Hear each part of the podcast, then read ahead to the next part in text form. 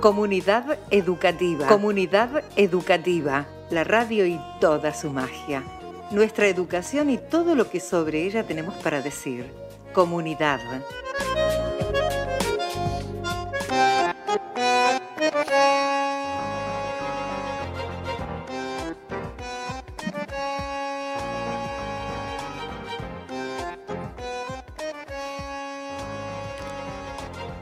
Bueno, los lunes por la noche se han convertido ya en una fija.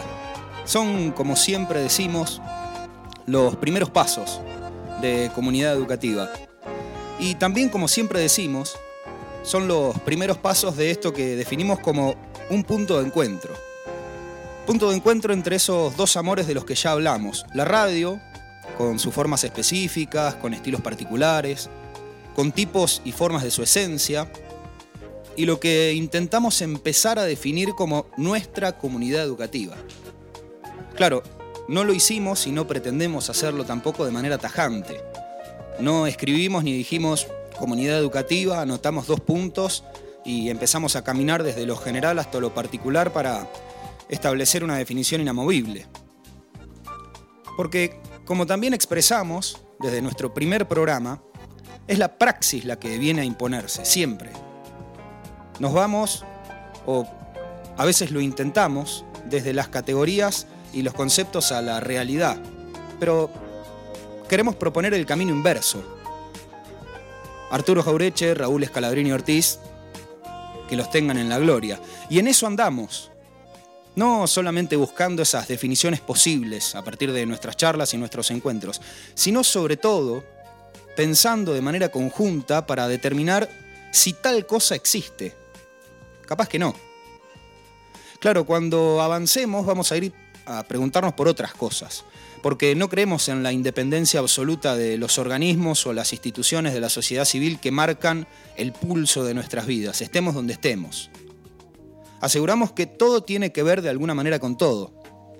Y entonces ahí ya no nos preguntamos solamente por el sentido o la posibilidad de existencia de esa comunidad educativa, pensando y tratando de analizar al menos parte de sus características, sus preguntas y sus respuestas. Lo hacemos en términos más generales. Lo hacemos en torno a la comunidad, escrito con mayúscula, esa comunidad de la que formamos parte. En algún momento también tendremos que ponernos a arrojar parte de esos temas sobre la mesa.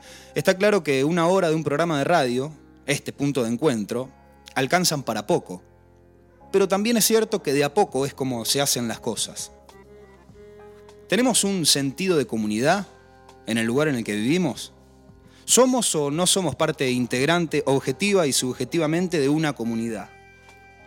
¿Qué formas adquiere en todo caso y en ese marco nuestra comunidad educativa? Nuestros procesos formativos, nuestras intenciones, lo que ponemos en juego en los límites que establece o no esa comunidad educativa nacen y mueren dentro de esos márgenes? ¿Existe algo de todo esto que nos estamos preguntando? ¿O estamos inventando? Estos primeros encuentros tienen una carga no solamente de primeros pasos, sino también una carga de planteos y voces iniciales. Pasaremos después a las preguntas y las respuestas puntuales de cada uno de nuestros niveles, de cada uno de los espacios de nuestra educación formal, de cada uno de los espacios de nuestra educación informal, a la que también vamos a tener que definir y de cada lugar en el que se ponen en juego los procesos de formación a lo que asisten las personas de diferentes edades de toda esa cosa, con más o menos forma, que intentamos, insisto, definir como comunidad educativa. Y también habrá momentos, si no los hay, los vamos a generar, para preguntarnos por la pureza, sensibles a abstenerse con este término, de nuestras prácticas educativas, en tanto estrategias puestas a disposición del aprendizaje y de la enseñanza.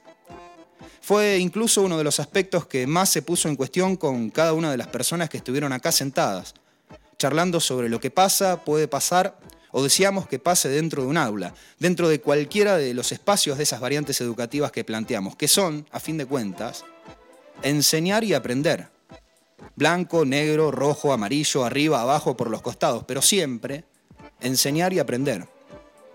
Por ahí vamos y por ahí estamos. Invitamos siempre a que formen parte y vamos a seguir haciéndolo. Con esas ganas que planteamos el primer día, nuestro primer programa, en la primera de nuestras presentaciones, que fue algo así como una bienvenida. Ganas de equivocarnos, valiosas y por estos tiempos tan necesarias, ganas de equivocarnos.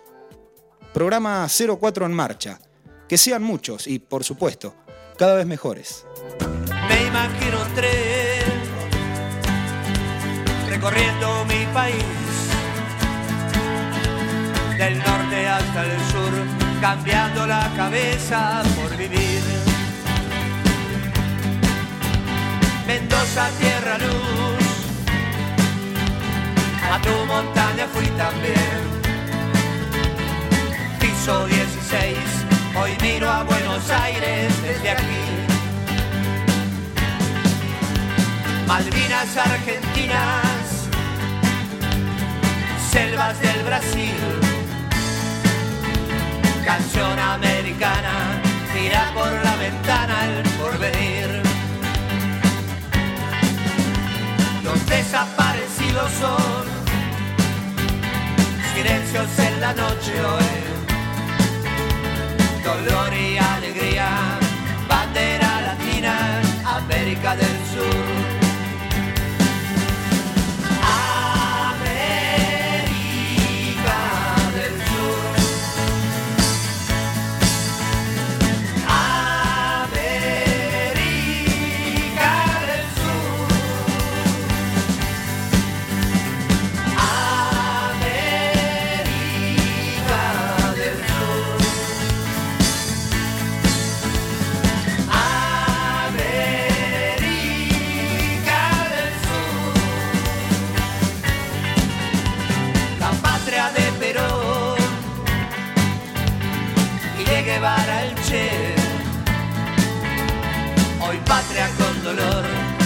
tantas cosas en mi corazón. Tu juventud es divina, tus mujeres son hermosas, morenas contagiosas, que todo lo hacen por amor.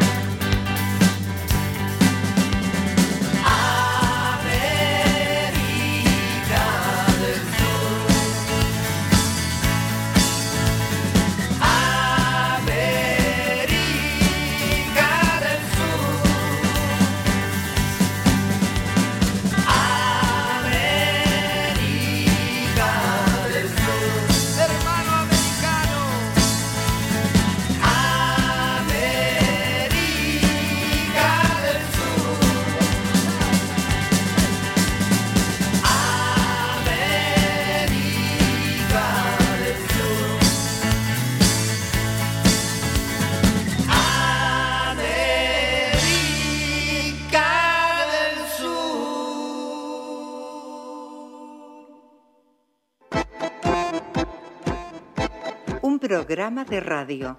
Un momento para preguntar y responder. Somos lo que somos. Comunidad educativa.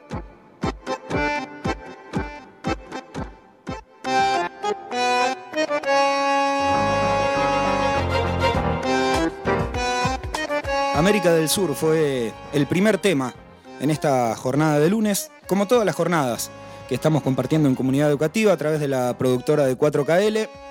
Canción de los Gardelitos, esta banda formada ya por mayo de 1996 en el Festival Ciudad Oculta Rock. Corneta Suárez y sus dos hijos, Eli Suárez y Bruno Suárez, junto a un amigo de la familia, Jorge Rossi, que siempre estuvo en el bajo, fueron los que le dieron forma y sentido a esta banda que se autodenomina como una banda de rock sudaca y que tiene un poco de todo. Siempre recomendamos desde acá que se hagan una pasadita por alguna de las alternativas que nos propone hoy por hoy Internet. Este disco, Gardeliando, el de 1998, es el que usamos para tomar esta primera canción y el que usamos también para tomar algunos de los otros temas que nos van a acompañar en esta jornada del 22 de febrero. Gardeliando es de 1998, registrado durante el verano de ese año y editado de manera independiente en abril. Fue presentado en una gira que recorrió los barrios que menciona el tema Gardeliando, que está dentro de ese disco y que va paseando por diferentes barrios, sobre todo el Gran Buenos Aires, y contando un poquito de qué se trata la cuestión. Gardeliando, fiesta sudaca en Tierra de Sueños, Oxígeno y Ciudad Oculta. Son las producciones que hasta aquí en discos tiene esta banda de Los Gardelitos que naturalmente pusieron ese nombre en homenaje a Carlos Gardel. Estamos en comunidad educativa a través de www.4kl.com.ar con la única vía de comunicación que siempre les presentamos, el WhatsApp 2262 63 36 07 y el reencuentro que siempre tenemos en las diferentes redes sociales de la productora, con el trabajo de Sergio Vallita Ale, con Augusto Mónaco también, con Iván Ledesma. Después nos encontramos en YouTube, en Facebook, en Instagram también, que son las redes sociales a través de las cuales compartimos este espacio. Siempre nos gusta mucho el vivo y siempre nos gusta también el momento de la charla, que es otra de las grandes cosas que tratamos de hacer, generar ese espacio de diálogo sobre una mesa con la diferencia de que hay unos micrófonos mediante, pero después la magia de la edición nos permite también compartir un poquito de todo aquello. Pero siempre dejamos claro que no es lo mismo. Marta Ferretti es otra de las grandes compañeras que trabaja en la productora de 4KL y nos ayuda con esta presentación para darle paso nomás a la entrevista que tenemos para el día de hoy. A nuestras palabras no se las lleva el viento. Hablamos, charlamos, discutimos. Nuestras palabras están vivas. Nuestras palabras están vivas.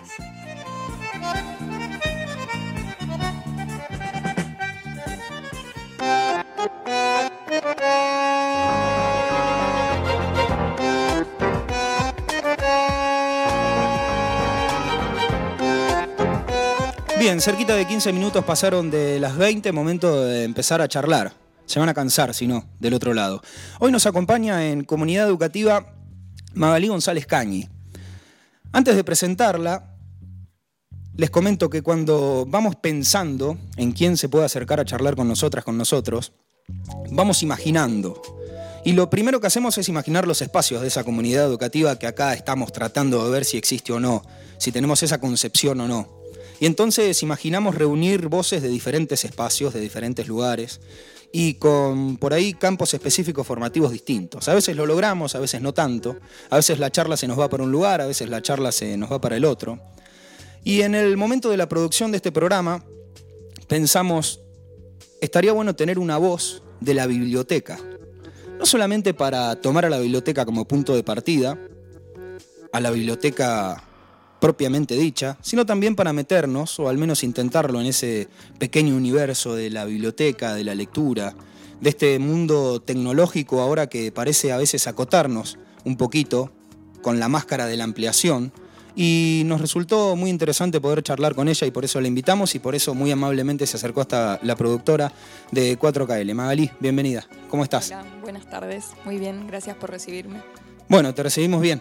Sí, muy bien. Bueno, bueno, estamos recibiendo muy bien a la gente, según nos dicen en cada una de las presentaciones de nuestras entrevistas. Bueno, Magalí, siempre hacemos eh, una especie de presentación a dúo, por decirlo de alguna manera, pero como partimos del lugar de pertenecer de alguna manera a la comunidad educativa, nos gustaría que nos cuentes cuál es tu lugar hoy en la comunidad educativa, desde qué espacio vos te ves, y después si podés hacernos un pequeño resumen de tu formación dentro de esa comunidad educativa. Lo que recuerdes, las guías centrales que vos quieras mencionar. Bien. En la actualidad soy docente en el nivel secundario, en la secundaria número 5. Em, he transitado por otras escuelas secundarias acá y antes, donde vivía en La Plata y en Ensenada, que fue donde empecé ese camino.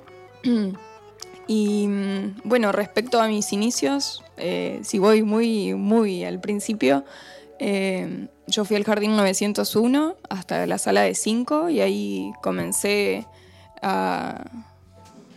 Iba a decir estudiar, pero bueno, el término que sea, pasé al, jardín del colegio parroquial y ahí continué el resto de mis estudios primarios y secundarios.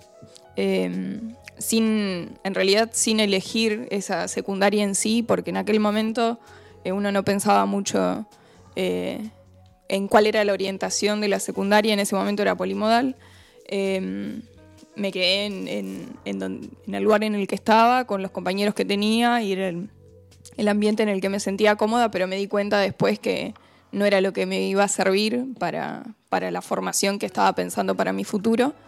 Eh, en el 2004 eh, comencé a estudiar letras en la Facultad de Humanidades y Ciencias de la Educación en la Universidad de La Plata. Y bueno, ahí me recibí. Eh, en el 2009 comencé a dar clases como profesora de prácticas del lenguaje y, luego de literatura fui, tomando de a poco horas. ¿Qué más? Y mm, bueno, en el, a mediados del 2019 eh, comencé a estudiar una maestría eh, en comunicación digital audiovisual en la Universidad de Quilmes, pero duré solamente un año porque me di cuenta que por más que era interesante y me estaba yendo bien, ahí no estaba mi deseo. Cada vez que leía uno de esos textos pensaba que me gustaría más estar leyendo otra cosa, así que lo dejé de lado. Eso sería respecto a, mi educación formal, digamos. Por otro lado, eh, bueno, creo que ya que nombraste la biblioteca antes, eh, conocí un mundo nuevo gracias a que mi abuela me mandaba a hacer los mandados, eh, me pedía que le hiciera los cambios de, las lecturas que estaba haciendo.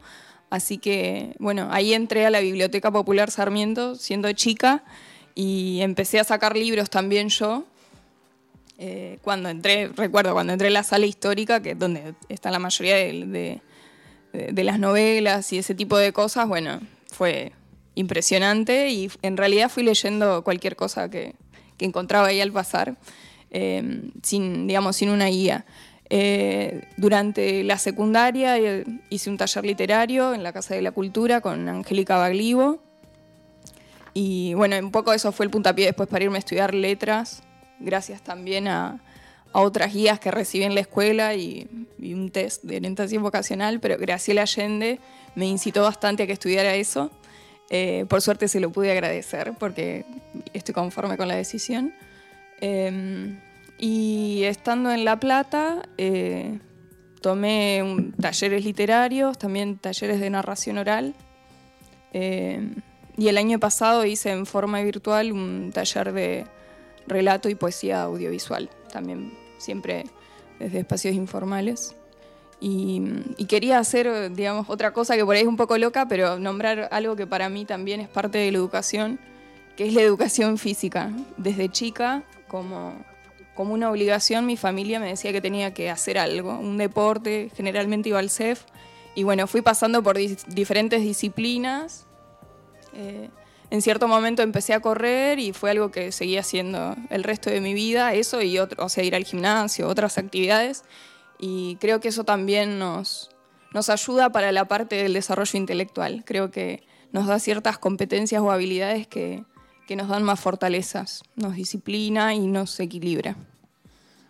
Salí para cualquier lado. No, un gran resumen, un gran resumen. Em, hemos planteado en algunos de nuestros programas, y lo hemos hecho también en algunos de los espacios, sobre todo del Instituto de Formación Docente, en el que trabajo esto de poder ir a recuperar algunas de las cosas que hacen a nuestra historia dentro de la educación formal, que si vamos a un autor le llama narrativa pedagógica, si nos tomamos un mate decimos vamos a ver qué pasó y cómo fue. Eh, yo también la tuve a Graciela Allende como profesora, eh, tenía una relación muy particular con ella, una enorme profesora, una enorme profesora, y que también de alguna manera... Em, ella nunca fue mi profesora. Ah, ¿no la tuviste como profesora? No, ella era regente. Ah, está muy bien, está muy bien. Bueno, yo agarré una etapa posterior, también en el polimodal, que en algún momento también nos vamos a sentar a, historizar un poco, esto ya lo hemos dicho en más de una oportunidad y no es promesa, lo vamos a hacer, a historizar un poquito esto de la del docente que hoy está trabajando en una conformación, una estructura de secundaria diferente a la que vivió eh, y sobre todo la del polimodal, tan particularísima como seguramente es la de ahora, pero también con la intención de contextualizarlo en tiempo y forma. El tránsito, siempre pensándonos dentro del marco de esa comunidad educativa, de algunos le dicen volver, algunos le dicen retornar, yo lo llamo continuar, pero acá, trabajando como docente en el lugar en el que vos te habías formado. Mencionaste el CEF, mencionaste la biblioteca, mencionaste a tu abuela, mencionaste el colegio parroquial, en fin, todo ese gran universo al que de alguna manera, quizá no estando específicamente en alguna de esas instituciones o sí, te metiste nuevamente. ¿Cómo fue eso en términos educativos? Em, y en realidad, bueno, en la escuela en la que estoy trabajando actualmente y a la que llegué a trabajar, pues yo traje todas mis horas titulares desde Ensenada hacia Lobería, o sea que vine con trabajo.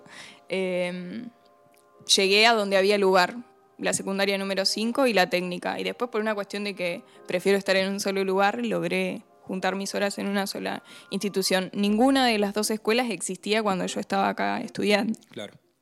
No eran una opción. Em, y el retorno, no sé, eh, no fue como muy, fue pronto, fue un trámite que pensé que iba a llevar muchísimo más tiempo, pensé que iba a llegar tarde en el año y la verdad es que pedí un, cambio de funciones un viernes y el lunes ya lo tenía. Fue, no, me pude mucho despegar del otro lugar ni, ni de pensar mucho. Llegué y me ubiqué y bueno, con el tiempo fui sintiéndome cómoda, pero fue raro, o sea, es, es todo diferente. Aparte sentí el impacto de pasar de ciudades más grandes a, a Lobería em, a nivel edilicio, siempre digo, me impactó la limpieza y lo, lo divinas que estaban las aulas, toda la escuela por fuera, por dentro. Está bien que son en escuelas que son bastante nuevas, pero, pero igual los bancos, está todo impecable, eso no, no existe en, no sé, en La Plata o en Ensenada. Es raro encontrar una escuela en esas condiciones. Esa fue una de las cosas que más me impactó, mira. Eh, después, nada, fui haciéndome de, conocer a la gente, porque yo en realidad no... Cuando te vas, me fui 14 años. Tanto tiempo se, se te despinta la gente, no sabes, te hablan de alguien, no sabes quién es. No, no sé no conozco a los alumnos, por ahí a los profes que están desde hace más tiempo, conocen la familia, el padre, esto ahora ya me empieza a pasar, pero eso, eso también fue diferente. Yo siempre tengo presente que, mm, bueno, uno cuando va a la facultad tiene la posibilidad de ser ayudante o de participar de alguna u otra manera, cuando empieza a identificar que tiene ganas de estar ahí, adentro del aula, bueno, diferentes opciones que van surgiendo. Pero siempre tuve la sensación, y cuento mi ejemplo no para personalizar ni mucho menos, sino para que nos sirva para, charlarlo, de estar en otro lugar. Yo estaba en otro lugar cuando estaba en la facultad o cuando me tocaba ir a hacer una práctica a una escuela de Melchor Romero. Y el hecho de estar en Lobería, así lo siento yo, implicaba una transformación, no solo de mi preparación como docente, sino del acto educativo en el que había una enorme cantidad de vínculos por encima de lo pedagógico. No digo por encima, por arriba, sino por los costados, por abajo, por todos lados. Es decir, había posibilidad de establecer un vínculo muy distinto al que podía establecer en otro lugar, en el que da la sensación que no había territorio, porque éramos todos de cualquier lado y nos encontrábamos en ese mismo lugar y bueno, nos vemos mañana y si aprobaste nos vemos la próxima y si desaprobaste no nos vemos más. ¿Vos advertiste algún cambio en tu, en tu rol docente, en, esos procesos educativos, en tu predisposición, en tus tiempos, en la organización de los espacios? ¿O crees que fue una línea de continuidad y vos seguiste con tu caballito de batalla? Yo soy bastante robot, o sea, voy, voy, voy. Eh, pero sí lo que, lo, lo que encontré diferente es que acá salgo a la calle y me cruzo con mis alumnos, cosa que era raro que me pasara eh, cuando vivía en La Plata, que además trabajaba en Ensenada, que ni siquiera era parte del mismo lugar. Eh, entonces era muy, muy, muy raro que, me los cruzara en otro espacio, pero la verdad es que es algo que disfruto, me gusta. Y es como que voy mirando a ver si me voy a cruzar alguno, antes no me pasaba eso. Estamos charlando con Magalí González Cañi en www.4kl.com.ar. Pueden comunicarse al 2262 63 36 07. Es el programa número 4 de Comunidad Educativa y vamos hasta las 21. Programa número 4 de esto que pretendemos que sean muchos más. En este primer momento ya al menos conocimos desde dónde podemos empezar a dialogar. Estamos en comunidad educativa, insistimos, vamos hasta las 21 con la operación técnica de Sergio Vallita Ale y con la tarea de acompañamiento, sobre todo logístico, de Augusto Mónaco. Y vamos a escuchar una de las canciones que la entrevistada del día de hoy nos dejó pensadas, pautadas. Siempre pedimos un temita para poder compartirlo y que no seamos solamente nosotros los que de alguna manera musicalizamos. Vamos con Agradezco de Fémina o con Nina Simone. Bueno, lo pone Sergio Vallita, dale, dale. Birds flying high, you know how I feel. Sun in the sky, you know how I feel. Breeze drifting on by, you know how I feel. It's a new dawn, it's a new day. It's a new life for me, yeah. It's a new dawn, it's a new day. It's a new life for me.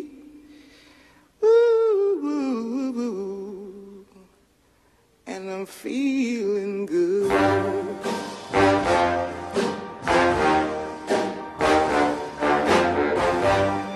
Fish in the sea, you know how I feel. River running free,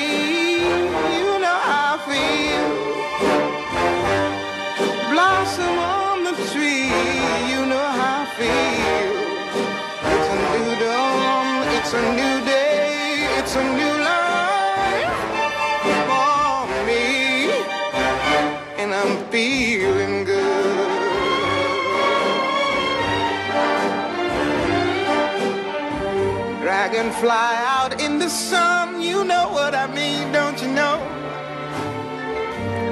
Butterflies all having fun, you know what I mean.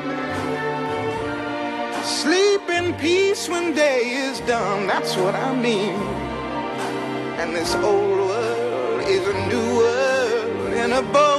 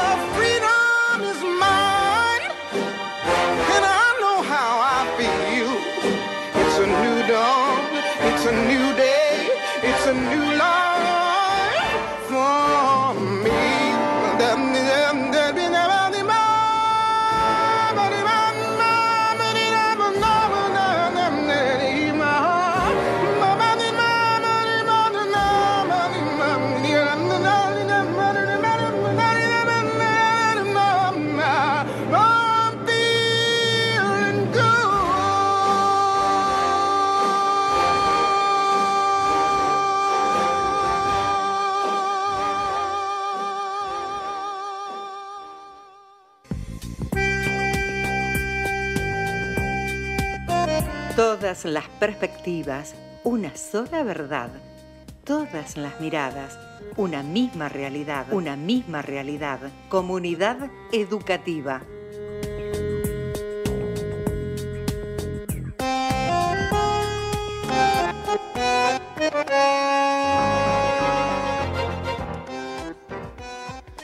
Media hora de las 20, estamos charlando con Magalí González Cagni, ya hicimos una especie de presentación, estamos en Comunidad Educativa hasta las 21, programa número 4. Bueno, no nos pueden acusar de mentirosos, ya contamos qué hicimos, qué estudiamos, qué aprendimos, qué no, y qué lugares ocupamos también. Eh, en algún momento, al escribirlo, ahora te voy a preguntar si lo haces, también aparecen algunos detalles de recuperación histórica de nuestras memorias que me parece muy interesante remarcar. ¿no? Esto de pensar, por ejemplo, en lo que mencionábamos en la presentación. Por ahí hablamos de que existe una educación tradicional, una educación más estructurada, una educación que libera y quizá dentro de la vida de esa educación estructurada y tradicional también hubo algunas cosas como actos de enseñanza y aprendizaje profundamente amorosos, por decirlo de alguna manera, en instancias de primaria o en instancias de jardín, incluso en instancias de secundaria. Tengo eh, los recuerdos más maravillosos de profesores y profesoras que hicieron muchísimas cosas bien y otras que ahora miro y que no hicieron las cosas tan bien y que se transformaron igualmente en un mecanismo de aprendizaje absoluto. Biblioteca Popular Sarmiento. ¿Cómo llegaste hasta ahí? Uh, ¿Y qué es lo que está pasando en este momento con la biblioteca? En fin. Sí, bueno, ¿cómo llegué ahí? De chiquita llegué por mi abuela, como dije antes, y bueno, durante los 14 años que no vivía acá, a veces venía más que nada en el verano y siempre me mandaba a hacer los mandados, o sea, iba y le cambiaba sus libros. Em, yo no fui socia hasta el año pasado, no, hasta el, el año anterior, que cuando me vine a vivir a Lobería, em, eh, que fue en el 2018. Eh, y bueno, en realidad iba como lectora y mm, y fui a varios encuentros, de, vieron que se desarrolla un concurso literario de microrelatos, bueno, mis alumnos participaron, así que ahí hubo como un acercamiento a la institución. Em, Juan Pablo Capelli y Juan Martín Capelli em, me dijeron que estaban buscando gente que se sumara a la comisión y bueno, como que quedé eso ahí en el tintero en el 2019. Y también me pasó otra cosa que fue definitoria para que me acercara. Em, con la escuela visitamos el Consejo Deliberante en, el marco de un proyecto de Feria de Ciencias y quien era concejal en ese momento nos recibió en el Consejo Deliberante, Federico Rodríguez Canitrot, y estuvo hablando con los chicos y bueno, yo estaba ahí también y él les comentaba la importancia que tienen las instituciones intermedias en, en la sociedad y cómo los ciudadanos deberíamos involucrarnos para que las cosas funcionen mejor. pasa mucho esto por ahí de, ver lo que no está funcionando bien, eh, pero es difícil eh, involucrarse de, lleno y, participar y bueno, poder mantener eso.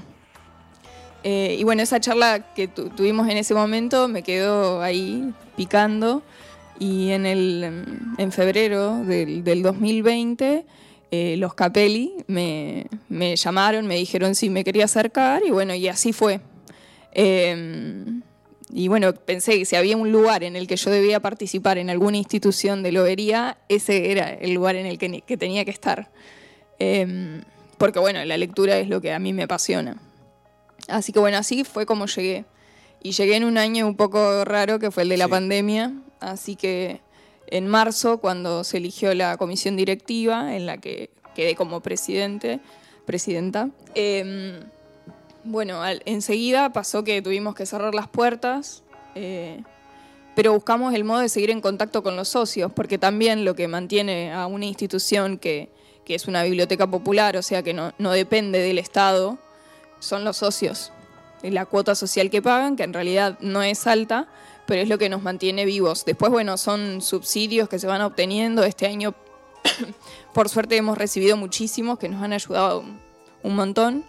Em, así que, eh, bueno, buscamos la forma de seguir conectados, como decía antes, y se nos ocurrió esta idea de hacer delivery de libros. Los socios se conectaban a través de las redes sociales y nos hacían sus pedidos, nos pasaban los datos y nos acercábamos a entregar las lecturas que les interesaban y, a, que, a, retirar los que ya habían terminado. Y así estuvimos varios meses, hasta que no me acuerdo bien en qué fecha fue porque soy mala con las fechas. Eh, reabrimos las puertas, abriendo en un horario limitado, eh, y bueno, y la gente se empezó a acercar.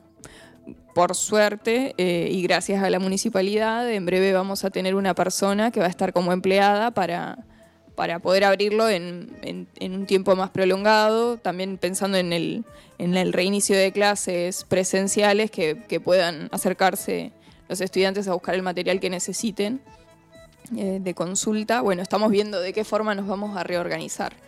Em, así que eso sería, ese es el modo de funcionamiento. En este momento abrimos y, por ejemplo, esta semana es martes, miércoles y jueves de 10 a 12, ese es el horario común. Hemos estado abriendo de forma alternada porque quienes estamos ahí, bueno, somos docentes, eh, la mayoría eh, de los que abrimos, también los chicos Juan Martín y Juan Pablo han ido, eh, pero bueno, tenemos nuestros trabajos y se nos complican por ahí los horarios, por eso era necesario que, que alguien nos diera una mano y desde la municipalidad, bueno, nos han ofrecido ayuda y nos ha venido súper bien. Sos docente y, y estás de alguna manera formando parte activa de la biblioteca, en términos pedagógicos, si se quiere, ponemos la palabra que quede más linda o que sea más precisa, ¿en qué momento crees que está vos eh, la lógica que desprende la biblioteca? Uno piensa en la biblioteca. Yo soy de una generación que iba a la biblioteca a hacer los deberes, por ejemplo, porque si no, ¿de dónde íbamos a sacar las cosas? Y- De la encarta al final. Claro, llegué también a la Encarta, eh, la Encarta 98. Pero vos, en términos pedagógicos, eh, ¿cuál es la relación que advertís, al menos entre los espacios en, en la que sos docente y esa biblioteca? Que tengan que ver con la lectura, que tengan que ver con el tiempo de reposo, por ejemplo, que implica la lectura, eh, cuando parece que hay que hacer todo ayer. Eh, ¿En qué momento crees que está, al menos desde tu mirada, esa cuestión? Sí, creo que esta costumbre que por ahí teníamos antes de ir a hacer los deberes, a buscar el material de, de consulta, eh, por ahí no ocurre tanto en lo que es primaria, secundaria. Por supuesto hay gente que lo hace, eh, pero no es la mayoría. Eh, creo que hoy se recurre bastante a internet. eh, pero sí, por ahí cuando se buscan materiales más específicos, eh, ya estando en, en terciario, o gente que se dedica a hacer investigaciones, eh, inclusive periodistas de otros lugares nos contactan para buscar información y yo la verdad que cada vez que me piden algo y lo empezamos a buscar y lo encontramos me asombro muchísimo. Es genial la biblioteca que tenemos. Yo voy mirando las estanterías y no puedo creer los, ejemplares que hay. Eh, inclusive hay diarios viejísimos eh, que estamos viendo de qué forma poder digitalizarlos para crear una hemeroteca y que eso no se pierda con el correr del tiempo. Eh, no sé si a nivel estudio está tan presente. Eh, creo que hoy son otras las elecciones. Cuando estás adentro de la escuela, sí recurrís a la biblioteca. Pero es raro que los chicos se acerquen a buscar información. De todos modos, eso sería algo que ocurría antes del, del 2020. Yo ingresé en el 2020. Eh, pensé que no iba a haber tanto movimiento en la biblioteca, pero me asombré por la cantidad de gente que se contacta, que se preocupa por poder tener una lectura. Eh, ¿Qué más? Decime si me estoy perdiendo alguna No, de no. tus preguntas. Y me voy un poquito. ¿Y vos cómo definís a la lectura? ¿Cómo el acto, defino? sí, el acto de la lectura. Si tuvieses que invitar a alguien a hacerlo y esa pregunta te dice, ¿y pero por qué? ¿Y para qué? Mira, te cuento un ejemplo muy particular. Me pasó durante el último año, el 2020, en una de las clases, de preguntar si en paralelo a la lectura que nos demandaba la materia en sí, se chusmeaban algún otro tipo de lecturita, una para descansar, Sí. un cuentito para relajarse, digo cuentito cariñosamente, ¿eh? Sí. Eh, o alguna lectura que tuviese que ver con otra cosa, algo que se complemente, ¿no? porque uno, si parte de la visión, sobre todo de la época en la que nos formamos en la universidad, con una visión constructivista tan, tan marcada, en la que si no tomamos herramientas de todos lados, parece que nos quedamos sin contexto. Y si nos quedamos sin contexto, nos quedamos sin historia, y si nos quedamos sin historia, no podemos hablar casi de nada. Entonces, ¿cómo la definís vos o cómo crees que se puede invitar a la lectura? No tengo una visión pesimista, ¿eh? no digo que no se lea No. ni nada por el estilo. Pero a veces me da la sensación de que existe sobre la lectura en sí una mirada de pérdida de tiempo, una mirada de que es demasiado largo, una mirada cargada con cierta pereza. Si se quiere, cuando con el dedo leemos 175 mil párrafos diarios. Sí. Eh, ¿Cómo la definís? ¿Cómo la ves? Creo que hay una mirada eh, bastante eh, pe- prejuiciosa respecto a la lectura. Mucha gente piensa, o sea, mis propios alumnos, cuando inicio el año, por ahí les pregunto qué leen y me dicen nada, no puede ser nada porque tenés el celular ahí, seguro Sí. que estás chateando, entras a las redes y lees cosas. Eh, como hay, hay algunos tipos de lectura que por ahí no se encasillarían como lectura para, para algunas personas, pero creo que también valen.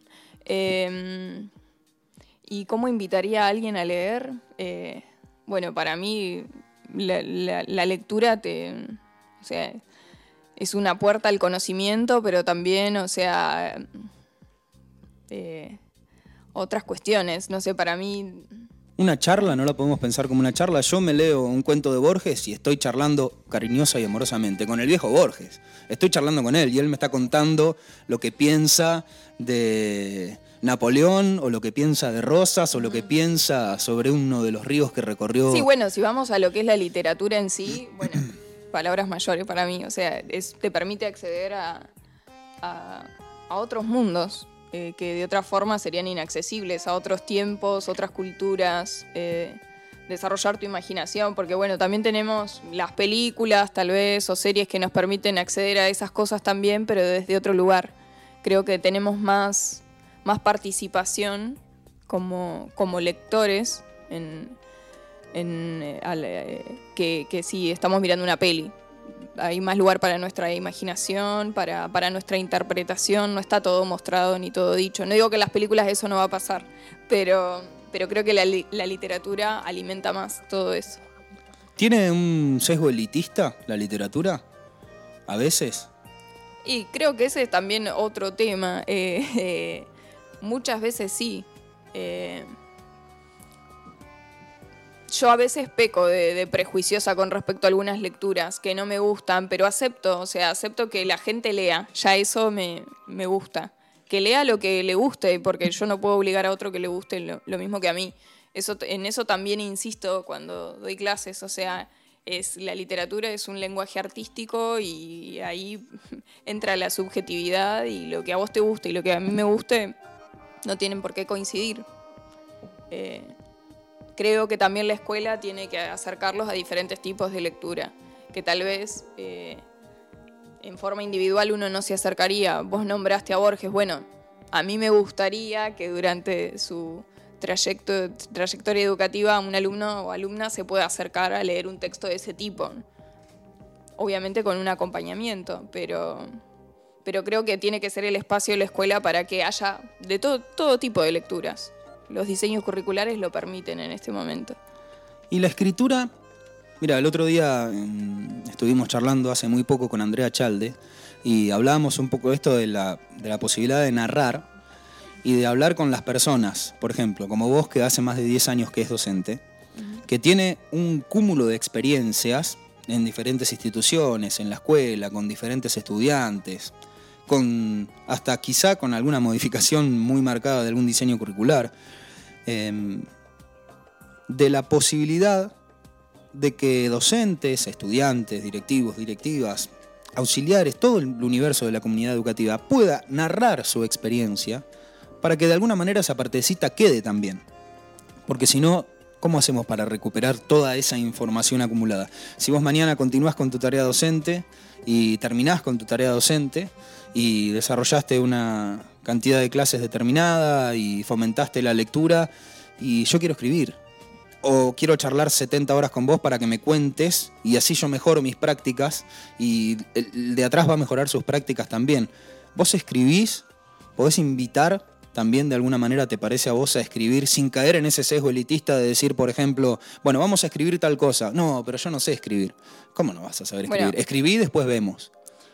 A mí me pasó cuando entré a la universidad, que yo elegí estudiar letras, porque a mí me gustaba leer, pero también me gustaba escribir. Y al momento que pisé la facultad, dejé de escribir. Traté de hacerlo, pero era como que tenía un freno y me pasaba un poco esto. "Ah, ¿Qué voy a escribir yo si mirá lo que escribieron otros antes? Claro. O sea, no, ¿qué lugar hay para mí?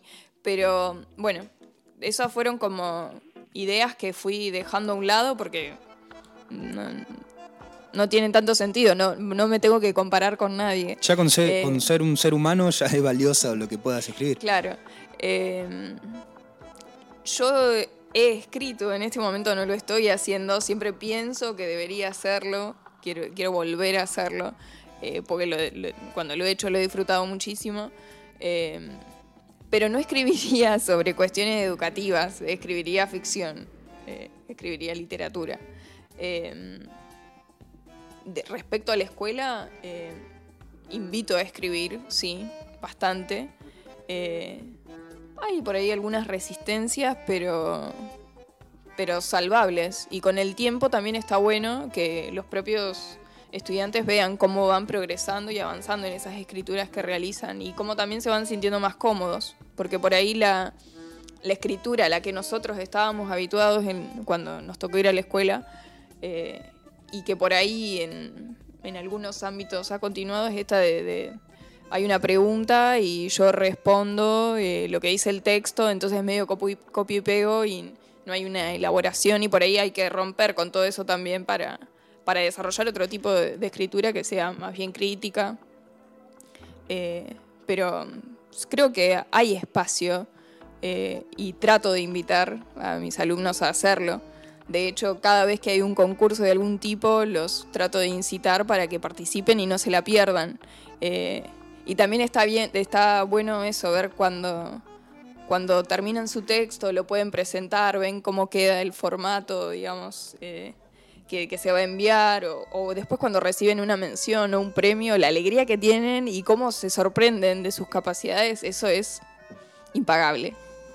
Estamos charlando con Magalí González Cagni, pasaron 46 minutos de las 20, www.4kl.com.ar y la comunicación de siempre en el 2262 63 36 07. Vamos hasta las 21, estamos en comunidad educativa, todavía nos queda un poquito de charla y vamos con otro de los temas que nos pidió Magalí, Suena Fémina, que ya estuvo en uno de nuestros programas. Y lo escuchamos otra vez, dale.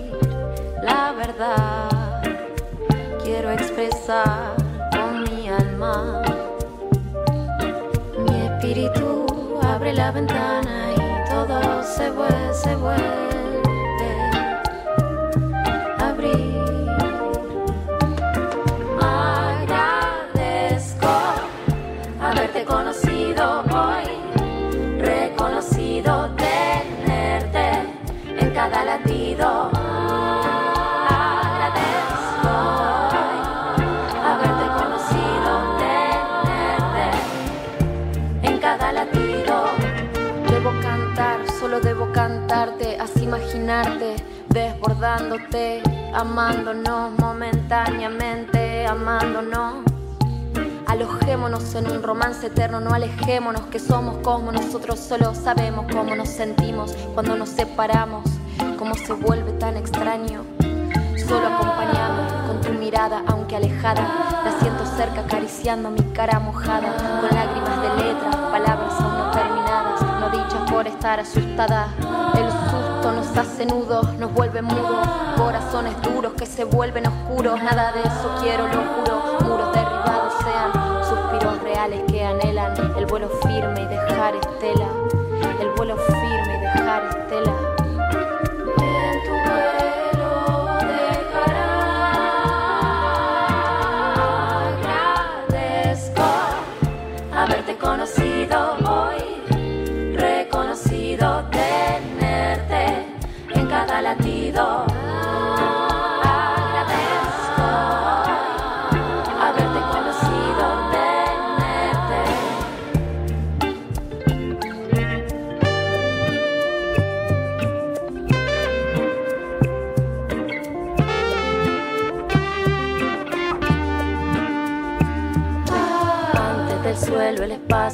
parpadean los astros. Antes del sueño, el pensamiento manso y el tiempo es eterno latiéndonos, viéndonos. Ante el reflejo, la luz que lo existe, en tu reflejo soy. Antes del amor, el espacio en el cuerpo, abriéndonos en. Será la esfera que nos rodea, toda causalidad, todo encuentro íntimo que no es la guerra. Será poesía existencial en una confesión, unidos por un hilo en el riesgo de una misión. Unidos.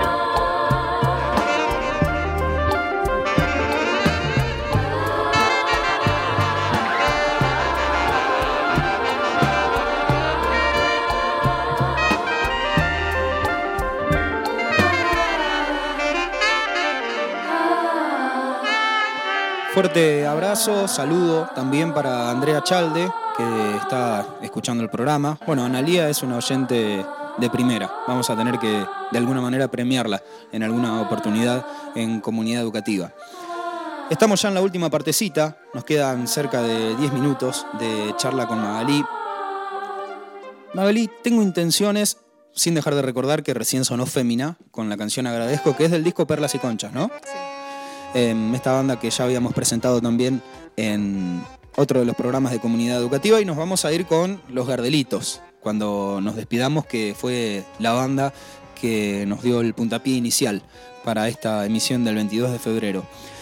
Planteamos algunas preguntas en la presentación. Em, ¿Vos qué pensás, si pensás que existe, sobre esa comunidad educativa?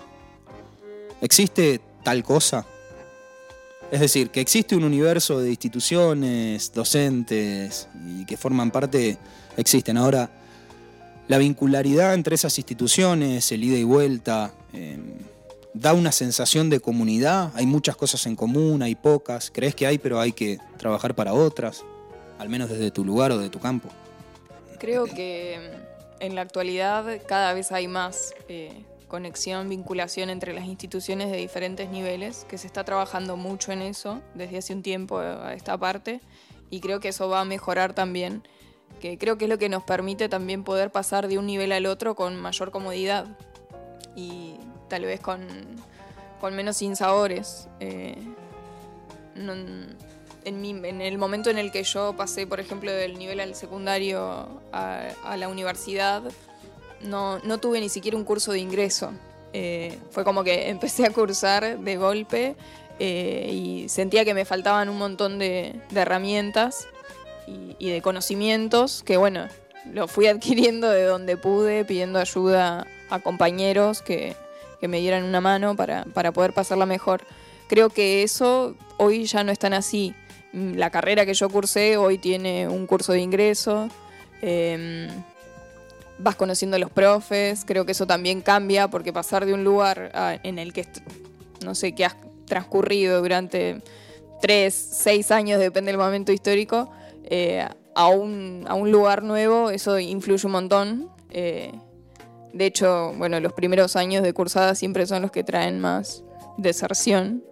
Eh, creo que eso ya no, no va a pasar tanto por, por la incomodidad, porque nos, nos estamos preparando cada vez. Yo, por ejemplo, desde la secundaria eh, se acercan eh, instituciones de nivel terciario o universitario para ver de qué forma podemos eh, trabajar en la articulación, que por ahí eso no, no se escuchaba tanto antes o no se veía.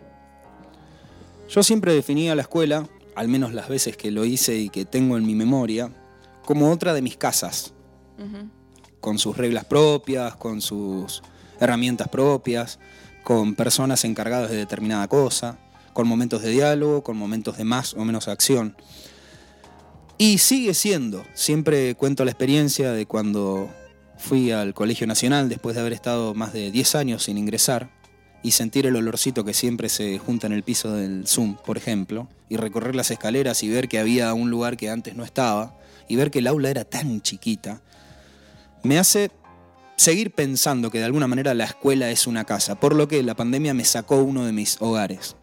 ¿Vos cómo la pensaste y cómo pensás en términos de deseo que debe ser esa escuela? En el, del nivel secundario hacia el nivel inicial. cómo pienso que debe ser la escuela. Yo creo que es importante que, que esté este sentimiento por ahí de, de que estás en, tu hogar, que estás con gente cercana a vos. Eh, siempre recuerdo una psicóloga que me dijo que para poder establecer una relación de aprendizaje también hay que crear otro tipo de vínculo.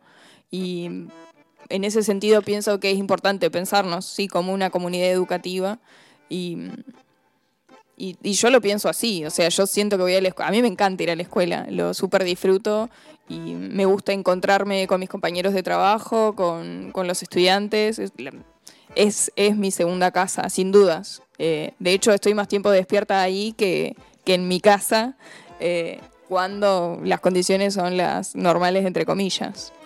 Eh, la pandemia me corrió de ese lugar, pero creo que también buscamos la forma de seguir generando la escuela desde otro espacio, nuevo para todos, pero, pero bueno, escuela al fin. Y, y lo bueno fue poder mantener el contacto. Yo creo que ahí también está el lugar de la escuela, más allá de todo lo que pase, siempre nos encontramos ahí. Si pudieras elegir, ¿seguís mezclando toda esta cuestión em, virtual? Me refiero a las clases, porque compartir material, hacer videos, es algo que es una herramienta muy valiosa, eh, muy importante, que no la vamos a, dejar de usar, ni nos vamos a colgar de cuestiones históricas, personales y subjetivas para no hacerlo. Pero si pudieras elegir, ¿seguís mezclando esto de la clase a través de la pantalla y un poquito de aula? ¿Crees que funcionaron como reemplazo crees que hay que pensar con mucha claridad que es un complemento? Lo ideal sería que pudieran existir las dos cosas. La realidad es que no toda la población tiene los recursos para que eso se dé. Eh, existe una brecha digital que quedó evidenciada en esta época porque, o sea, hay gente que no tiene con- conectividad, no tienen compus, no tienen teléfonos y no está bueno que se queden por fuera de la posibilidad de estudiar por, por- porque les faltan esas cosas. Eh, me parece genial. Una de las cosas que yo me cuestioné eh, el año pasado fue eh, cómo no, eh, no enseñé más habilidades relacionadas con lo digital y lo tecnológico antes.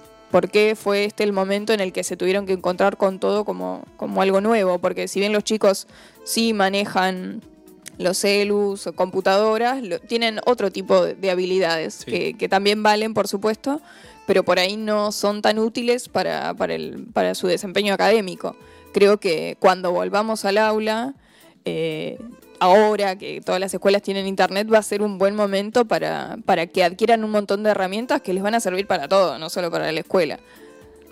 ¿Siempre se está aprendiendo y siempre se está enseñando, crees vos? Me, me interesa tu respuesta en esto porque una vez carga demasiado la tinta sobre algo y me parece que en el cruce de una esquina, cuando entre dos personas se decide quién pasa y quién no, hay de alguna manera un conjunto de principios, de valores, de idas, de vueltas, de miradas, de respuestas que tienen que ver con algo que se aprendió y que se puso en juego en el acto y que enseñó.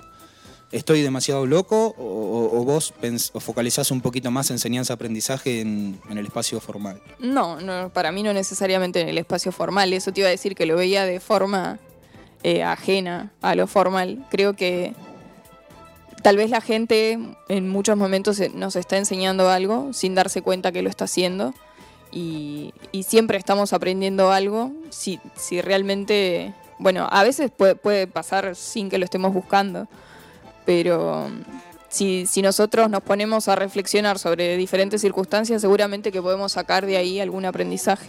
Creo que eso es constante en, cualquier ámbito y con cualquier persona. Siempre hay algo que se puede aprender.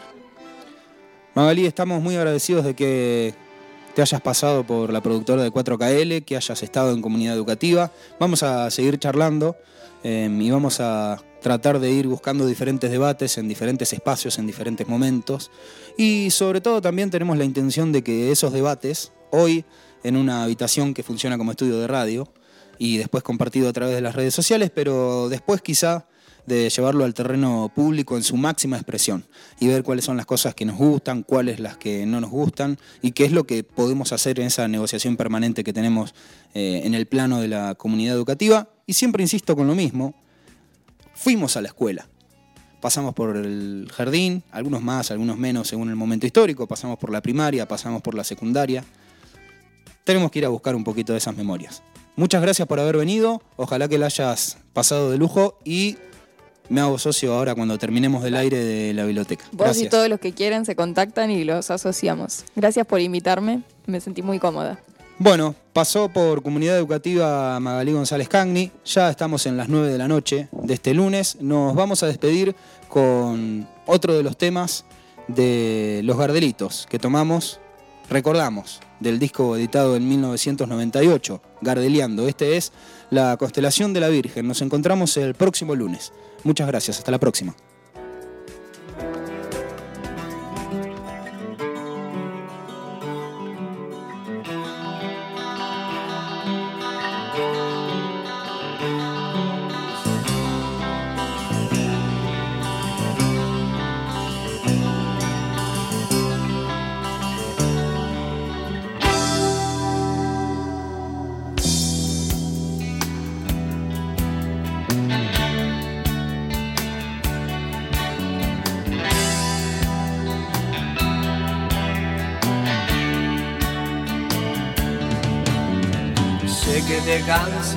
De tanto esperar y que las noches son largas en este invierno.